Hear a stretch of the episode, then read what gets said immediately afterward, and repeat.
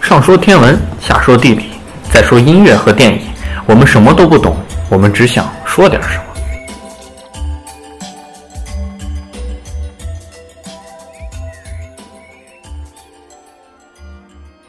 那我们现在来聊聊电影。我们这一期电影的主题是英国的电影《天空之眼》，也是最近才出资源。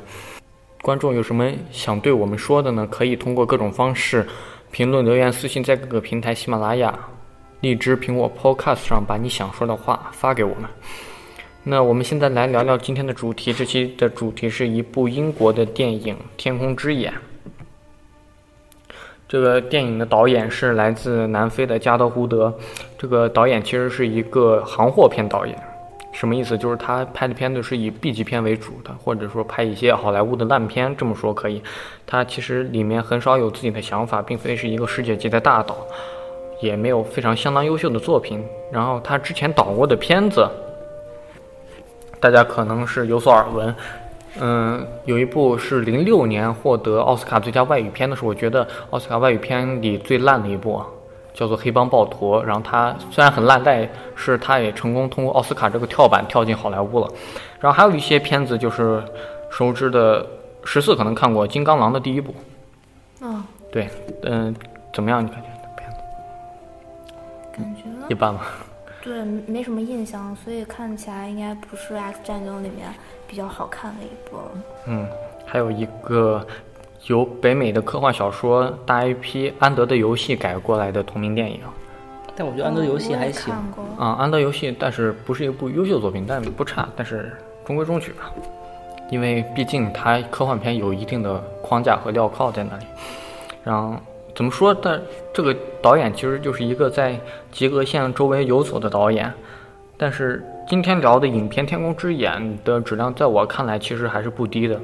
而且这部电影里面也是大腕云集，里面的女主角就是那个女指挥官，她的扮演者是海伦·米伦，英国的一位演员。她是零六年凭借 扮演英国女王获得了奥斯卡的影后，她的演技也当然是有目共睹的。艾伦·瑞克曼也不用说了，是我们熟识的斯内普教授，他也是在今年的年初刚刚的过世。这位演员可以称得上是表演艺术家，然后但因为他的斯内普教授实在是太深入人心了，然后以至于大众忽略了他其他的一些更加优秀的表演，比如说他一些在沙翁剧啊，你想对英国演员他在沙翁剧里面非常牛逼的表演，还有一些。嗯，是可以立作行业标杆的。比如他演《虎胆龙威》第一部的反派，我们一谈《虎胆龙威》就是布鲁斯·威利斯，但其实他那个反派是可以是影史排得上号的一个反派，也是非常优秀的一个优雅反派，对之后好莱坞电影反派的塑造有很大的影响作用。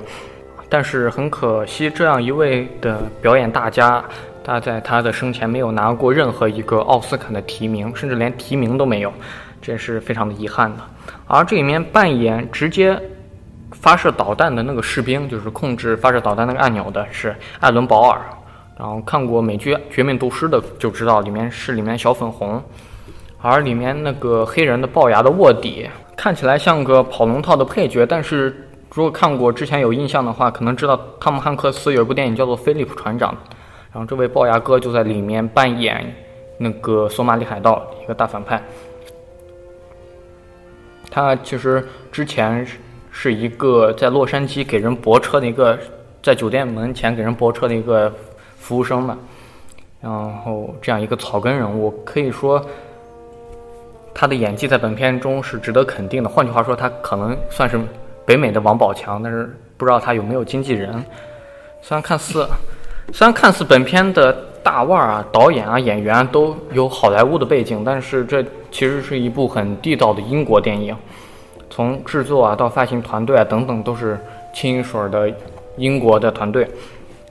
我们都知道英剧其实有些非常的好，然后这部电影其实可以看出一些英剧的痕迹啊，什么《唐顿庄园》啊，什么《国家机国家安全》还是《国家机密》，我忘了那个英剧叫什么。然后，但这部电影我可以说应该是我认为在二零一六年在英国电影里算是不错的一部。为什么？它这部电影其实在一五年就在电影节上放映了。为什么我们现在才讲呢？是因为它也是最近几个月才刚出资源，就是收入资源在网上现在也是最近才能找到。但是说句实话，这部电影它的字幕水平其实是参差不齐的。就像就像本片刚开始的时候，他称斯内普教授右手边的那个为首相，等到了后面你就发现那其实压根就不是首相。所以这样的问题对于观影是有很大的影响的。所以推荐大家看这部片子的时候去下载一下外挂的字幕，可能会要好一点。这部电影呢，讲的主要是英国打算消灭一伙肯尼亚的恐怖分子，结果在打击范围之内有一个当地的小姑娘，所以打击恐怖分子与保护小女孩生命之间需要做出抉择，以这个其实是为主线，这个抉择为主线这样一个故事。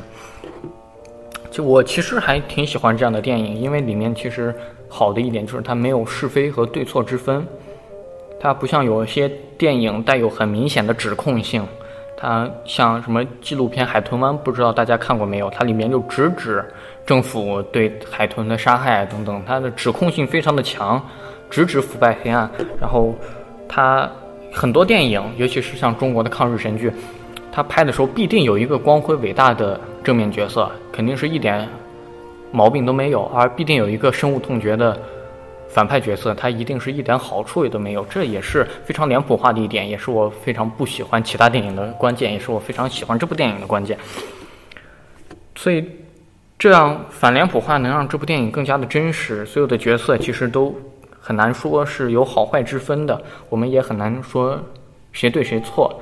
就是用一个词来形容，就是电车困境。你们听过这个故事吗？所以这部电影的主线就是。对于导弹发射或不发射的选择，这个选择其实是非常的困难，是一个见仁见智的问题。所以说，这部电影的主要的矛盾就是像这样一样的电车困境。但是说这部电影没有明显的指控性，就代表这部电影没有指控性吗？不，反而这部电影是通过导演很巧妙的把对政府、对体制的指控藏到了电影更深的部分。他用以小见大的手法反映了一些社会问题，这是我认为这部电影非常高明的地方。刚看完的时候，我都有打十分的冲动，但是我冷静了一下，确实这部电影还是有很多问题，所以我打了八点五吧，可以说也是我认为是比较好的电影。这部电影的主要矛盾其实就是电车困境、炸或不炸的问题。说白了就是，宁可错杀一千，绝不放过一个，和宁可放过一千，也不错杀一个这两种选择之间的博弈。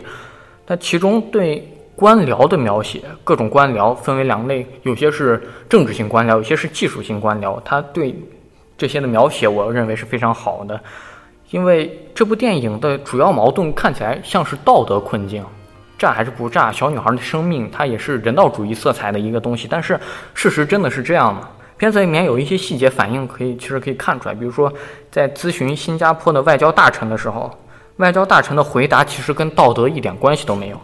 他说：“这个视频上，如果这个视频如果传到 YouTube 上，会有很坏的影响，会有舆论危机。他从来就没有想到小女孩的生命，而里面看似有一个站在小女孩这边的不让炸的最高决议层办公室里有个女的，应该部长吧？谁知道什么角色？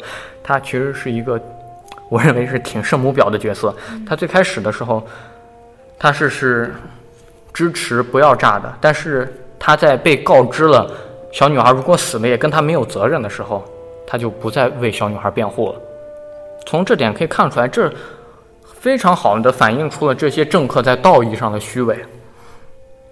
而且在第一颗导弹发出之后，嫌疑人其实是没有死的，然后接着又发了第二颗导弹，这时候没有任何人有反对意见，不像第一颗导弹发出去之前，因为这个锅已经甩出去了。小女孩的生死已经跟我们每个人都无关了，所以没有一个政客关心小女孩的生死安危，这就显出了这些政客其实就像圣母婊一样的非常的虚伪。而这里面，尤其是最高决议层做出决定这一系列的戏，我认为是非常好的政治讽喻。这主要体现是决定有三次拖延，在最高决议层有三次拖延决，然后从最开始是。圣母婊抗议，他说：“我是来看抓人的，不是来看杀人的。”所以这就是第一次拖延，就延误了发射导弹。而第二次就是咨询他们的外交大臣，那外交大臣还在新加坡还拉肚子了，外交大臣就怕舆论上会有问题，其实又把这个锅推给了美国的国务卿。而美国国务卿正在中国打乒乓球呢，这也是非常有意思的一个设置。我看不出里面有什么点，但是也许是跟美国重返亚太的战略是有一定的关系。而美国国务卿的回答非常的干脆，说他在我们总统名单上呢，赶紧弄死弄死，我不管有什么其他的事情。但其实这个问题又抛到了首相那里，首相来决定战还是不战。首相的回答你们记得吗？其实是非常外交辞令的，他说要最大限度减低伤亡。这句话其实非常的模糊。设想一下，假如最后把小女孩炸死的视频真正传到了 YouTube 上面，造成舆论。舆论漩涡，然后对政府进行问责的时候，首相可以说：“我不是让你们最大程度减少伤亡了吗？小女孩怎么还死了？”他可以这么说。然后，如果真的没有发射导弹，这帮恐怖分子真的去造成了一个自杀式爆炸袭击，死了百八十号人，首相又可以说：“我不是让你们最大程度减少伤亡了吗？怎么又死这么多人？”所以可以看出来，没有人真正为了小女孩本身的生命安全而反对发射导弹。大家其实。默认的都认为发射导弹是个好事情，只是有反对。就那个最终决定要摁发射按钮的那个人，他决定再去做伤害评估，他其实是想救小女孩。当然，他不算政客，所以算是一个普通人吧。所以在可以也可以看出来，其实真正关心小女孩的也就只是最基层的官兵，而在上层的决议层里都没有人关心小女孩的安危。其实。大家其实都默认了按导弹是一个理所当然的事情，但是没有人愿意接过这个遥控器。就是我知道要炸死他，但是凭什么这个决策要让我做？凭什么这个按钮要让我按？所以这个可以看出来，在官场里，每个人都是明哲保身的、长袖善舞的，很擅长打这种官场太极。这其实是很好的这部电影对官僚体制的批判，而且。这里面也有一个藏着一个地缘政治里国家平等的问题。其实，这故事本身大体就是英国的反恐部队在外国肯尼亚这样一个地方打死当地人的一个事情。当发现里面有美国公民的时候，他就要请示美国国务卿。但是这里面小的肯尼亚的小女孩可能被炸死，就没有人想过要去联系肯尼亚的官方。这其实是很明显的地缘政治上的不公平。其实讲这么多都是来自办公室的决策层面。如果只有决策层面的生动刻画，是绝对构不成这样一部优秀的电影的。这部电影真正切实影响观众情绪的，真正对观众情绪有所触动的，不是远在伦敦的办公室，而是在肯尼亚罪犯附近发生的一切。为什么本片最后其实在炸的时候有那么大的艺术感染力？因为导演对观众的情绪引导啊，在犯罪现场上是通过多次的危机来进行升级的，能真正让你切实感到有生命危机了。犯罪现场的一切工，基本上很多的工作都是主要靠那个北美王宝强那个龅牙哥来搞定的。他第一次是要确定罪犯的身份，通过甲壳虫这样的监视器来监视。然后其中还有小男孩来想玩游戏机来捣乱，这是第一次危机，他是怎样能进行监控？而第二次危机就是龅牙哥买饼之后被发现了，他在后面的追逐，追逐那场戏，他其实不像像最高决策层对无人机的控制那样，无人机被炸就被炸了，其实。小龅牙哥这个这这些戏是关乎到生命的危机，能真正的触动到观众的情绪。而第三次危机就是龅牙哥不忘使命，他让小男孩叫了一个小男孩去买饼，然后这又和发射导弹结合到一起，就可以把本片观众情绪和本片的危机感推向了最高潮。其实这一段好好在它的开放性叙事，观众其实知道怎么回事儿。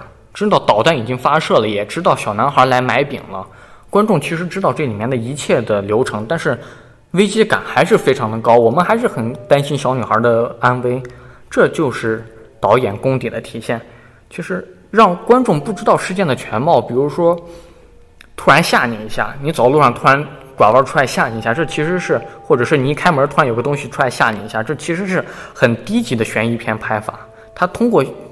惊悚来制造悬疑，而这部电影在观众知道事件的全貌、知道事件的来龙去脉之后，还能有很强的危机感，对结局未知，对小女孩安危的未知有很强的疑问。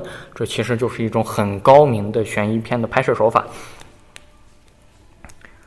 所以本片的结构就是通过远处的政治惊悚、远在伦敦的办公室和近处在肯尼亚的动作悬疑两个结合到一起来完成本片的叙事。我认为导演和编剧的功底是非常好的，而细节也是电影很重要的一部分。其实好的细节可以，好的细节如果描写的好的话，它可以避免剧本和电影的大而空。有很多电影我们都是高估了，我们高估某些电影，为什么呢？因为大多数都是他们没有细节。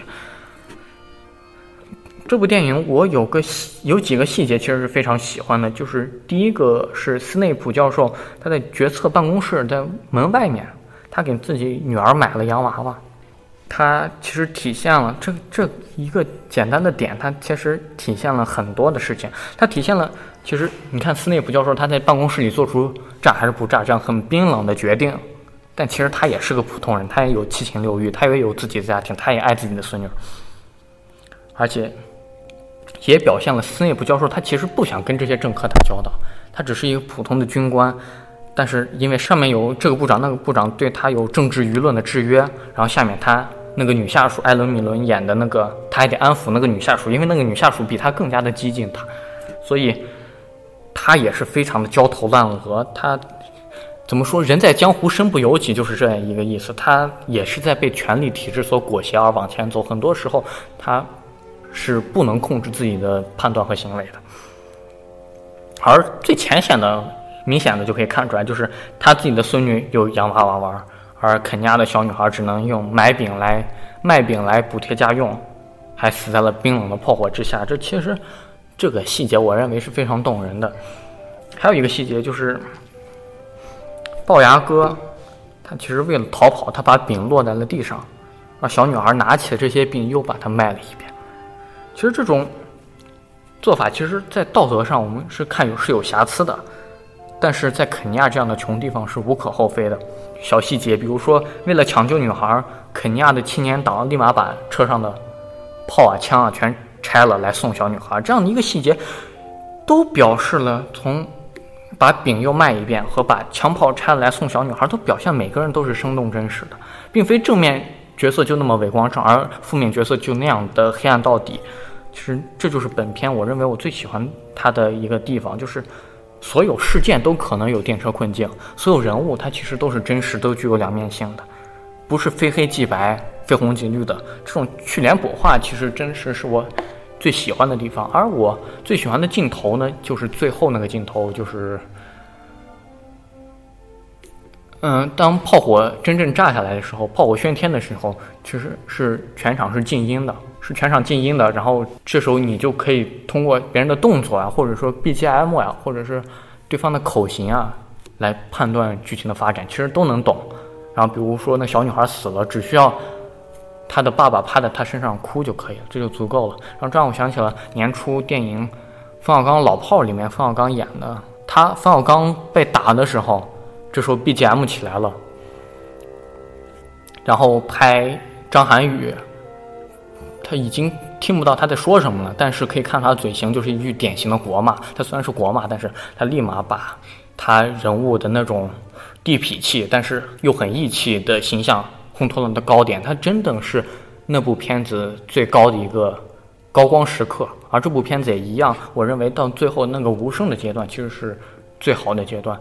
而无声其实在很多电影都有运用，比如说我们看很多的宇宙片，比如说《星际穿越》，它有。还有地心引力啊，那些爆炸，它在舱内拍，因为舱内有空气，它的爆炸是有声音的。但是，一个大广角来从飞船外面来拍的时候，那场爆炸就没有声音，你只能看到炸的火花、爆炸的场面，但是你什么都听不到。这符合科学的原理，也真正能达到一种有声和无声结合的一种很强的艺术感染力，一种电影的美感。